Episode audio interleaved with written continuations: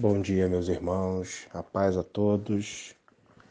É, eu quero trazer uma reflexão para vocês que eu sonhei com ela. Eu sonhei que estava pregando ela, né? E como eu acordei e lembrei, né, de tudo que está escrito, até porque tem a ver com o lugar onde está escrito. E esse lugar é o livro dos Salmos. E esse salmo é atribuído a Davi, logo após encontrar-se com o profeta Natã, que enviado por Deus para denunciar a maldade de Davi, o abuso de autoridade do rei. Eu quero ler junto com vocês. Salmo 51. Tem misericórdia de mim, ó Deus, segundo a sua benignidade, segundo a sua bondade. Apaga as minhas transgressões segundo a multidão das tuas misericórdias. Eu não quero que o Senhor me perdoe. Essa dor ela é insuportável. Eu preciso que o Senhor apague, que o Senhor delete. Eu não consigo conviver com o que eu fiz. Por isso, apague as minhas transgressões. E não apague segundo a, a minha consciência, segundo ao como eu me sinto, mas apague segundo a multidão das tuas misericórdias. Senhor, me lave completamente da minha iniquidade. Purifica-me do meu pecado, me limpa, me lava, me passa o sabão, vênis. Eu quero estar tá limpo disso que eu fiz, porque eu conheço as minhas transgressões, eu sei o que eu fiz, eu sei aquilo que eu fiz. Eu sei da minha maldade, eu tenho uma autopercepção, eu consigo me perceber mal. E o meu pecado está sempre diante de mim, está na minha frente. É algo que eu não consigo escapar, é algo que me deixa como um flagrante eterno diante de mim mesmo. Contra ti, contra ti somente pequei e fiz o que é mal aos teus olhos, para que seja justificado quando falares e puro quando julgares. Eu fiz o que é mal, eu fiz o que é mal, eu sei o que eu fiz. Eis que em iniquidade eu fui formado, e em pecado me concebeu a minha mãe.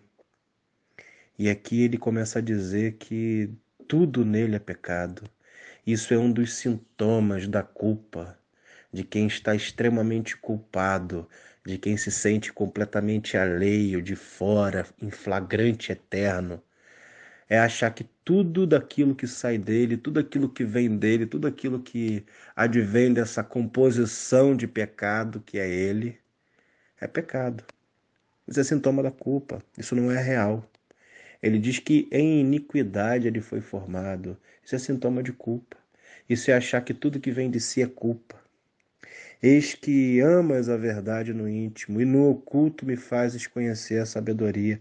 Purifica-me como um isopo, como uma planta de lavagem, como um sabão, e eu vou ficar puro, Senhor. Me lava, e eu vou ficar mais branco do que a neve. Faze-me ouvir o júbilo e a alegria para que gozem os ossos que tu quebraste, para que eu volte até a alegria. Eu estou me sentindo moído. Esconde a tua face dos meus pecados e apaga as minhas iniquidades. Mais uma vez, não tem a ver com perdão, tem a ver com uma dor tão profunda que ele precise que seja formatado, que ele seja completamente esquecido o seu pecado.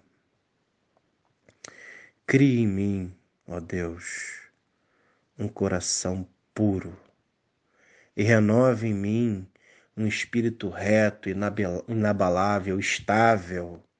É isso que ele está dizendo. É necessário um coração puro para que de fato aquilo que está moído, aquilo que está quebrado, possa se encher de júbilo. Não me lances fora da tua presença e não retires de mim o teu Santo Espírito. Eu não quero te perder. Isso que eu fiz, essa minha dor, essa minha culpa, está me tornando cada vez mais inerte, cada vez mais é, insensível Não deixe que eu perca essa chama, não deixe que eu perca a tua presença, não deixe que eu perca o teu, que eu perca o teu Espírito Santo, que eu não me esqueça disso. Torna a dar-me a alegria da tua salvação e sustém-me com um espírito voluntário, voluntarioso. Me dê a alegria de me sentir novamente possível diante de ti. Então, Somente assim, com esse espírito alegre, tendendo e sabendo cada vez mais possível diante de ti, eu vou ensinar aos transgressores o teu caminho e aos pecadores vão se converter a ti, porque eu experimentei a graça, e que se eu pude experimentar a graça, se eu pude experimentar o delete dos meus pecados diante de Deus, eu posso ensinar, eu posso ensinar os pecadores o teu caminho, e eles vão se converter. Livra-me dos crimes de sangue, ó Deus.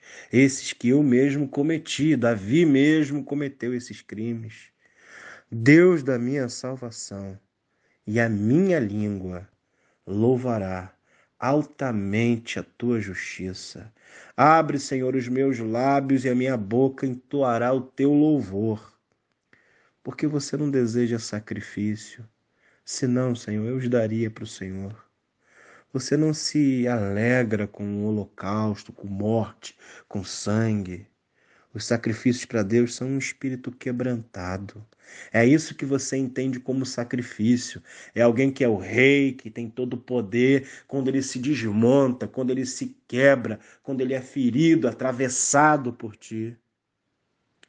Ah, um coração quebrantado e contrito, o Senhor nunca vai desprezar. Faz o bem a Sião, aos montes dos teus louvores, segundo a tua boa vontade, e edifica novamente os muros de Jerusalém. Então, Davi aqui está falando acerca de si mesmo. Acerca, ele é Sião, ele que está com os muros quebrados. Quem aqui não está? Quem aqui nunca ficou? Então, Senhor, te agradarás dos sacrifícios de justiça. Somente assim, quando se constrói os louvores, a gratidão, o amor, é Sião. E quando se reconstrói os muros que estão quebrados, quando se reconstrói aquilo que foi quebrado, que foi invadido, que foi transpassado, então o Senhor vai se agradar dos sacrifícios de justiça, dos holocaustos, das ofertas, daquilo que foi queimado diante do Senhor. Então, se oferecerão, sim, os novilhos sobre o teu altar. Somente quando eu, o indivíduo, o sujeito, tenho os meus louvores reconstruídos, quando Sião é reconstruído em mim, quando as minhas muralhas, as minhas proteções, a minha autoestima, o meu senso de pertencimento ao Evangelho, à salvação é reconstruído. Somente assim todo o sacrifício é aceito. Porque enquanto o que está dentro não for construído, não for edificado, não for reconstruído, não for reedificado, não for consertado, tudo que vem para fora não serve. Segundo o que Paulo diz aos Coríntios, aquele que não ama faz barulho como metal. Só aparece barulho, só aparece coisa sem sentido. Esse é o derramar do coração do meu irmão Davi diante de vocês, igreja, sonhei essa noite que pregava esse texto. Oito minutos, talvez nove agora. E é um, um presente de gratidão. Vocês nunca têm uma, uma mensagem tão rápida assim na igreja de vocês. Agora a igreja de vocês é aqui. Beijo.